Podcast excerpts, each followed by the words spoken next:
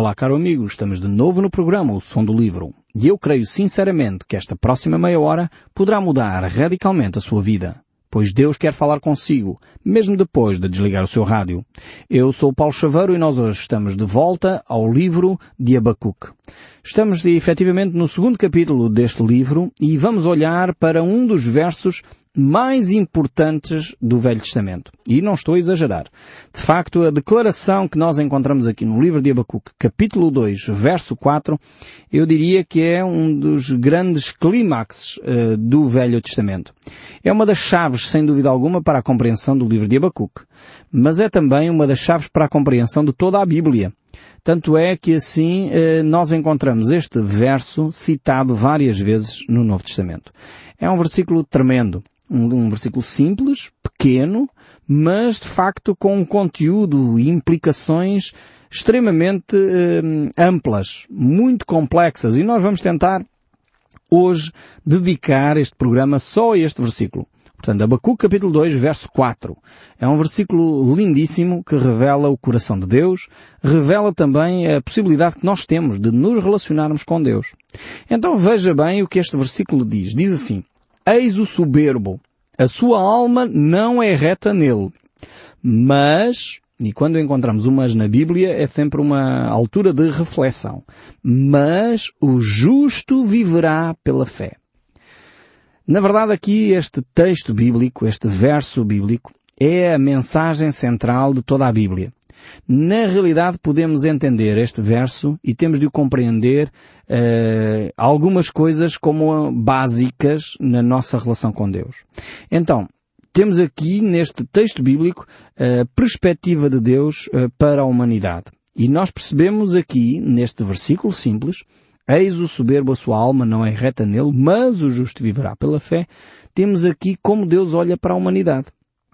E Deus olha para a humanidade como dois grandes grupos. É verdade. Uh, uh, infelizmente nós homens queremos estruturar a humanidade de várias maneiras.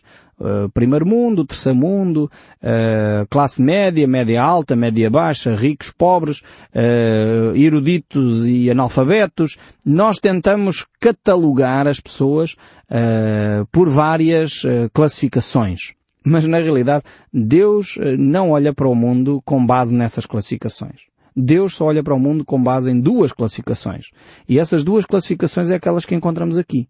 Aqueles que são soberbos, aqueles que são orgulhosos, aqueles que pensam que em si próprios têm todos os recursos, aqueles que pensam que não precisam de Deus para nada e aqueles que percebem que a sua caminhada é alicerçada na fé.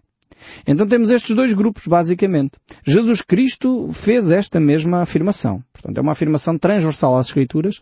Uh, muitos de nós podemos não gostar desta afirmação, mas é a Bíblia que o faz. É o próprio Deus que o diz e é o próprio Senhor Jesus Cristo que o diz. Que há, de facto, os salvos e aqueles que não são salvos. Hoje em dia há na nossa sociedade uh, um conceito que, com todo o respeito e com toda a sinceridade, creio que não é bíblico, mas um conceito que nos leva uh, a pensar que toda a gente, afinal de contas, uh, tem um relacionamento com Deus, uh, melhor ou pior, mas tem um relacionamento com Deus. A Bíblia não ensina isto. Aliás, o Senhor Jesus Cristo, ele tem uma expressão extremamente forte quando ele diz, aqueles que comigo não juntam, espalham. E depois Jesus uh, faz uma série de, de, referências e de analogias a este aspecto. Uh, quando ele diz necessário vos é nascer de novo. Quando ele diz, por exemplo, ao, ao, aos fariseus, àqueles religiosos, portanto estamos a falar de religiosos, vejam bem, que Jesus diz que eles são filhos de Satanás, não eram filhos de Abraão. Porque se fossem filhos de Abraão não tratavam Jesus como trataram. Um, se calhar eh, esse é um indicador de que somos ou não somos filhos de Deus. Agora, nós na nossa sociedade achamos que toda a gente é filho de Deus. Mas isso não é o que a Bíblia ensina. Para sermos filhos de Deus necessitamos nascer de novo, como nos ensina Jesus no capítulo 3 do Evangelho de São João. Leia o capítulo 3 do Evangelho de São João, é uma referência uh, fundamental para este aspecto. Eu sei que vai chocar a nossa compreensão cultural, a nossa educação uh, que nos diz que todos nós somos filhos de Deus. Todos nós somos criaturas de Deus. Eu gostaria de fazer este reparo. Todos nós somos criaturas de Deus. Todos fomos criados por Deus. Mas há de facto aqueles que são filhos de Deus e há aqueles que não são filhos de Deus. E isto é uma realidade espiritual com a qual nós temos que lidar. É por isso que Jesus diz, necessário vos é nascer de novo. Passar a pertencer aos filhos de Deus. E Jesus estava a falar com Nicodemos que era um religioso, um homem religioso. Significa que ser religioso não é sinónimo de ser filho de Deus. Então temos que ter muita consciência deste aspecto, porque podemos andar enganados toda a nossa vida. A pensar que somos uma coisa que na realidade não somos.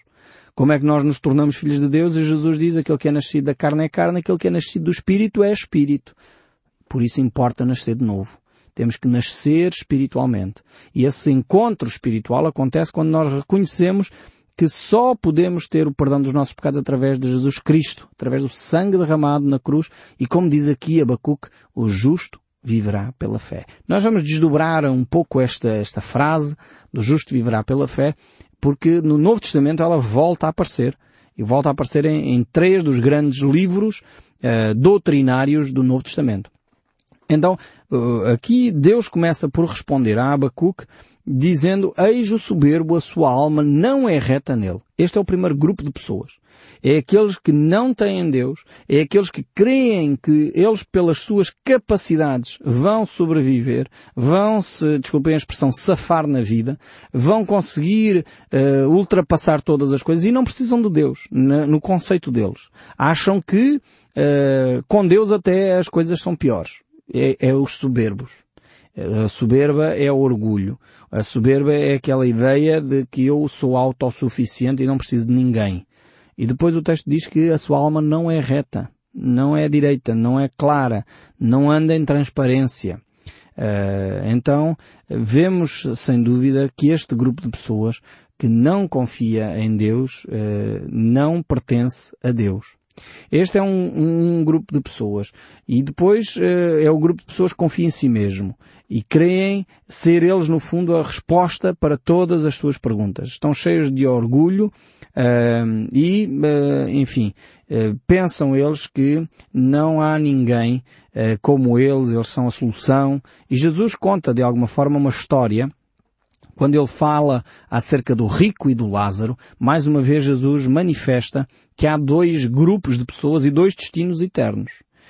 Eh, mais uma vez eu sei que pode ser um discurso não popular, porque todos nós gostaríamos eh, que afinal de contas, independentemente do bem ou do mal que cada um faz, independentemente de aceitarmos ou não a Cristo pela fé, eh, afinal de contas no final tudo se resolve e às vezes assim pensamos que Deus é um Pai Natal mas não é isso que a Bíblia nos ensina. A Bíblia nos mostra claramente uh, que há um destino eterno, consequência da, daquilo que nós decidimos fazer em relação ao sacrifício de Jesus. Porque senão, Jesus não precisava de ser o nosso Salvador. Se nós em nós próprios conseguíssemos encontrar a salvação, a solução para os nossos problemas, a solução para o nosso pecado, a solução para a nossa natureza decaída, se nós em nós próprios encontrássemos isso pelo nosso esforço, pela nossa capacidade, pelo nosso cumprimento da lei, pelas nossas boas obras, era inútil o sacrifício de Jesus. Teria sido inútil a morte de Cristo. E Cristo já não seria o Salvador. Seria um Salvador. Porque afinal de contas eu poderia encontrar salvação de outra forma. Agora a Bíblia mostra claramente que Cristo é o Salvador. E só através dele nós podemos ter essa vida eterna. Por isso é importante nós percebermos bem esta realidade espiritual, para tomarmos uma decisão em consciência. Depois então chegamos a este segundo grupo de pessoas, que é o justo viverá pela fé. Então temos aqui Abacuque capítulo 2, verso 4, e ele é citado depois no Novo Testamento, quer no livro de Romanos, quer no livro de Gálatas, quer no livro de Hebreus. E estes três livros são três grandes epístolas que são chave para as doutrinas cristãs. Uh, a chave para a doutrina cristã não é os concílios. Uh, com todo o respeito por aquilo que bispos, por aquilo que líderes religiosos fizeram nos concílios, que foi importantíssimo as reflexões que fizeram, eu não desvalorizo de forma alguma as reuniões dos líderes espirituais que ainda hoje ocorrem, uh, chamemos nós concílios, conselhos, ou outro grupo qualquer, ou outro nome qualquer que possamos dar, mas a base para a nossa doutrina tem de ser sempre a palavra de Deus. Eh, porque senão corremos sérios riscos de nos desviarmos do ensino bíblico. Precisamos voltar à Bíblia. É a Bíblia a nossa referência. É a Bíblia que nos orienta. Porque ela é a palavra de Deus. O conselho dos homens, os concílios, uh, são de facto homens que muitas vezes estão preocupados em que a palavra seja vivida, mas muitas vezes são ideias, são, são formas para adaptar aquela realidade ao contexto da, da época, ao contexto histórico e que às vezes se desatualiza. Passando os anos, não faz sentido aquela norma.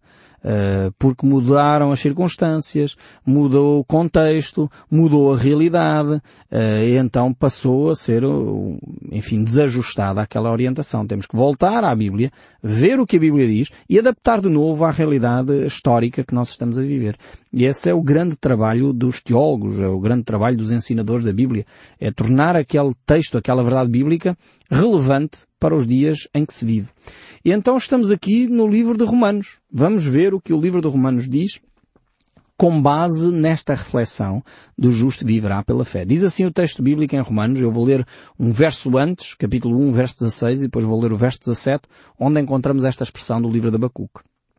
Diz assim, Pois não me envergonho do Evangelho, porque é o poder de Deus para a salvação de todo aquele que crê, primeiro do judeu e também do grego, visto que a justiça de Deus se revela no Evangelho de fé em fé, como está escrito, o justo viverá pela fé. O apóstolo Paulo utiliza o livro de Romanos uh, como a base para a justificação. Este é um palavrão enorme. Justificação. O que, é que quer dizer esta palavra justificação? A palavra justificação quer dizer que nós tornamos-nos justos alicerçados uh, num princípio, numa verdade. E qual é essa verdade aqui? Essa verdade relatada pelo apóstolo Paulo é a fé. Tornámos-nos justos, fomos justificados pela fé, através do sangue de Jesus Cristo, como é óbvio, mas é depositando a fé nesse sacrifício, dizendo eh, o sacrifício de Jesus é único e é esse único sacrifício que é válido para a minha vida eterna, para a minha relação com Deus, que Ele passa então a fazer parte de mim. Eu sou declarado então por Deus como justo com base nessa minha atitude de fé. Eu espero que tenha ficado claro o que é que quer dizer o justo viverá pela fé, porque o ênfase aqui do livro de Romanos assenta neste aspecto da justificação. Depois encontramos Gálatas. Gálatas, eh, capítulo 3, verso 11, encontramos aqui de novo esta expressão. E diz assim o texto de Gálatas. É evidente que pela lei ninguém é justificado diante de Deus. Porquê? Porque o justo viverá pela fé. Veja bem este aspecto lindo de, deste texto de Gálatas, capítulo 3. Quantas vezes a pessoa está a tentar se justificar diante de Deus por obras da lei? Ou seja, eu cumpri a lei, eu fiz isto, eu guardei todo, toda a referência da lei, eu não matei, eu não menti, eu não roubei, eu guardei o sábado, eu fiz isto, eu fiz aquilo, logo Deus vai me aceitar porque eu fiz isto tudo. Mas o argumento do apóstolo Paulo é outro. Ele diz, é evidente Portanto, é óbvio, é claro que pela lei ninguém é justificado. Se você não acredita na minha leitura, abra a sua Bíblia em Gálatas capítulo 3 verso 11, leia você mesmo. Isto porquê? Porque contraria muitas vezes o ensino que durante anos nós recebemos nas igrejas. Estávamos a dizer muitas vezes que sim, a fé é importante, mas temos que juntar à fé mais as obras e temos que fazer isto e temos que cumprir toda a lei.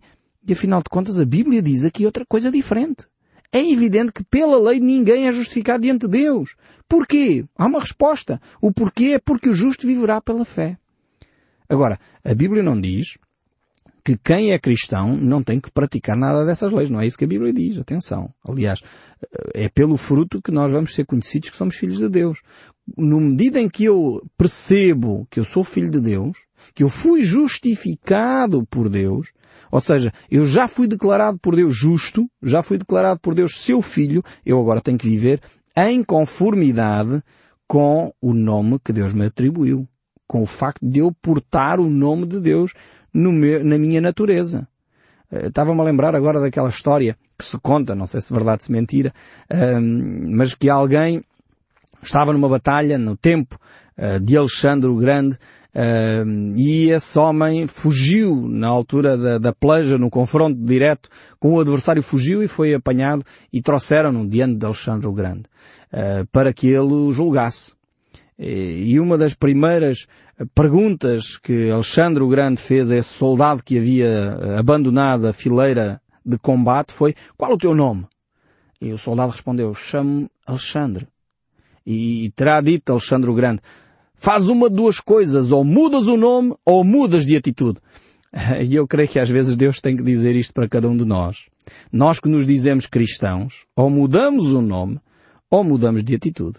Temos que perceber que ser cristão implica ter atitudes.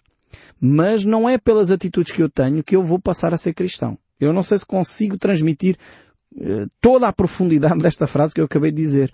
Uh, como diz o apóstolo Paulo aqui, e, e acho que, que, sim, quer dizer, é a forma mais óbvia, uh, é esta. Ninguém é justificado diante da lei. Não se pode justificar diante de Deus alguém pelas obras da lei.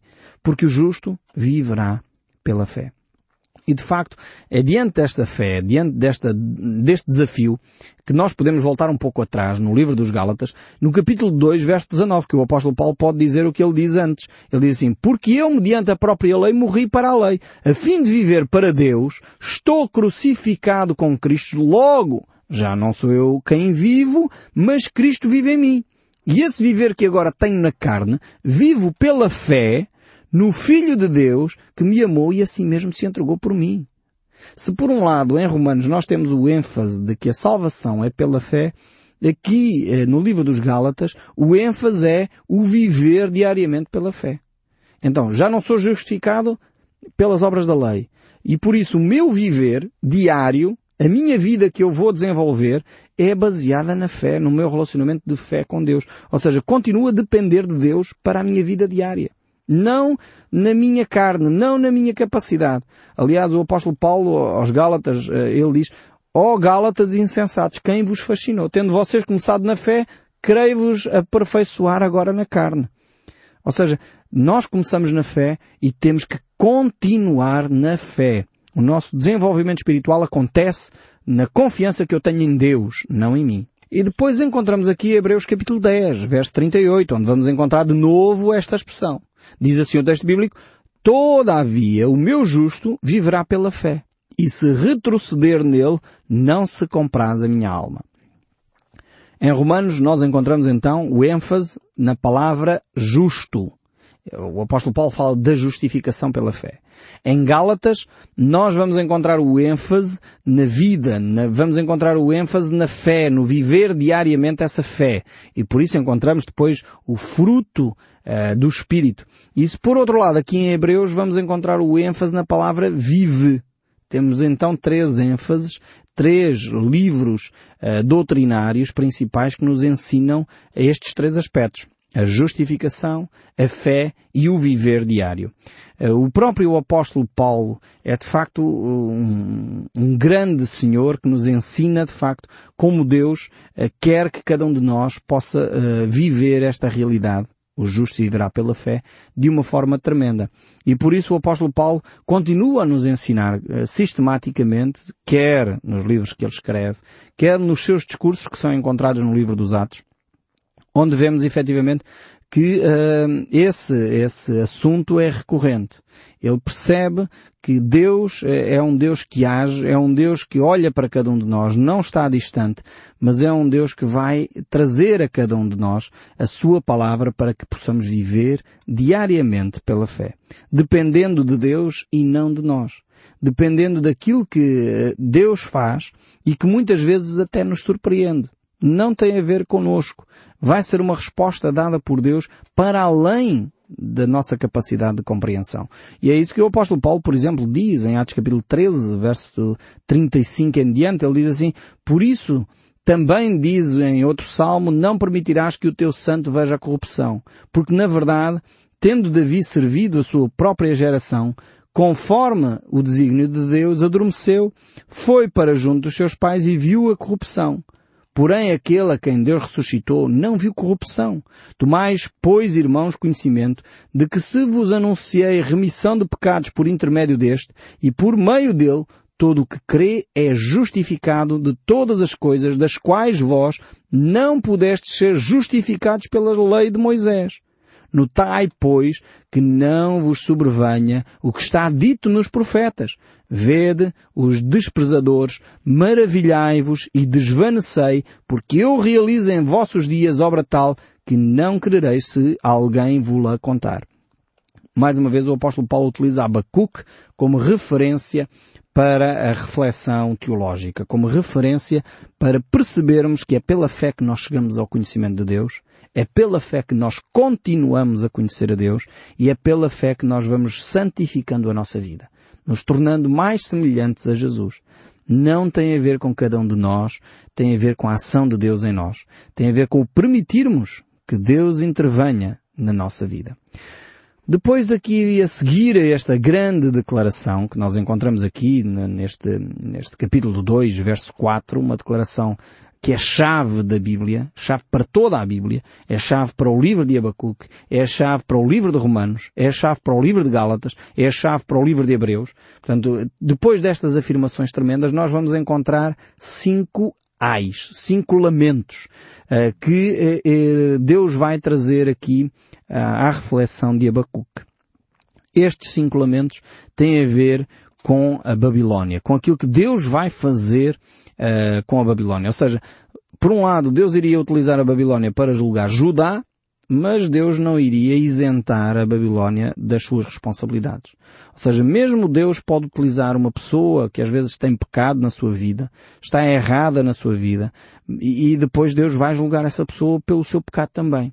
Às vezes nós vemos Deus usar alguém e pensamos, então mas aquele é melhor que eu. E ficamos com essa sensação de que eh, ou Deus está ali e não percebeu que aquela pessoa também eh, tem pecado, ou, uh, e se calhar até pior que o nosso, e como é que Deus permite usar aquela pessoa. Facto é que às vezes Deus utiliza. E isso às vezes choca-nos. Ouvimos nomes de pessoas, então, um padre que cometeu pedofilia horrível, óbvio que não deveria ter cometido. E às vezes Deus até utilizou essa pessoa com mensagens tremendas de conforto para este ou aquilo. Mas isso não significa que o seu pecado não estava presente e que Deus não vai julgar o seu pecado. Deus vai efetivamente chamar às responsabilidades cada um por causa do seu pecado. E é isso que Deus irá fazer com a Babilónia também. E nós iremos ver esses cinco ais, esses cinco lamentos, uh, daquilo que Deus lamenta que esteja a acontecer na Babilónia. E por isso Deus vai julgar a Babilónia. Nós iremos ver isso no próximo programa. Que Deus o abençoe ricamente e não deixe de ouvir o som deste livro. Que Deus o acompanhe ricamente e até ao próximo programa.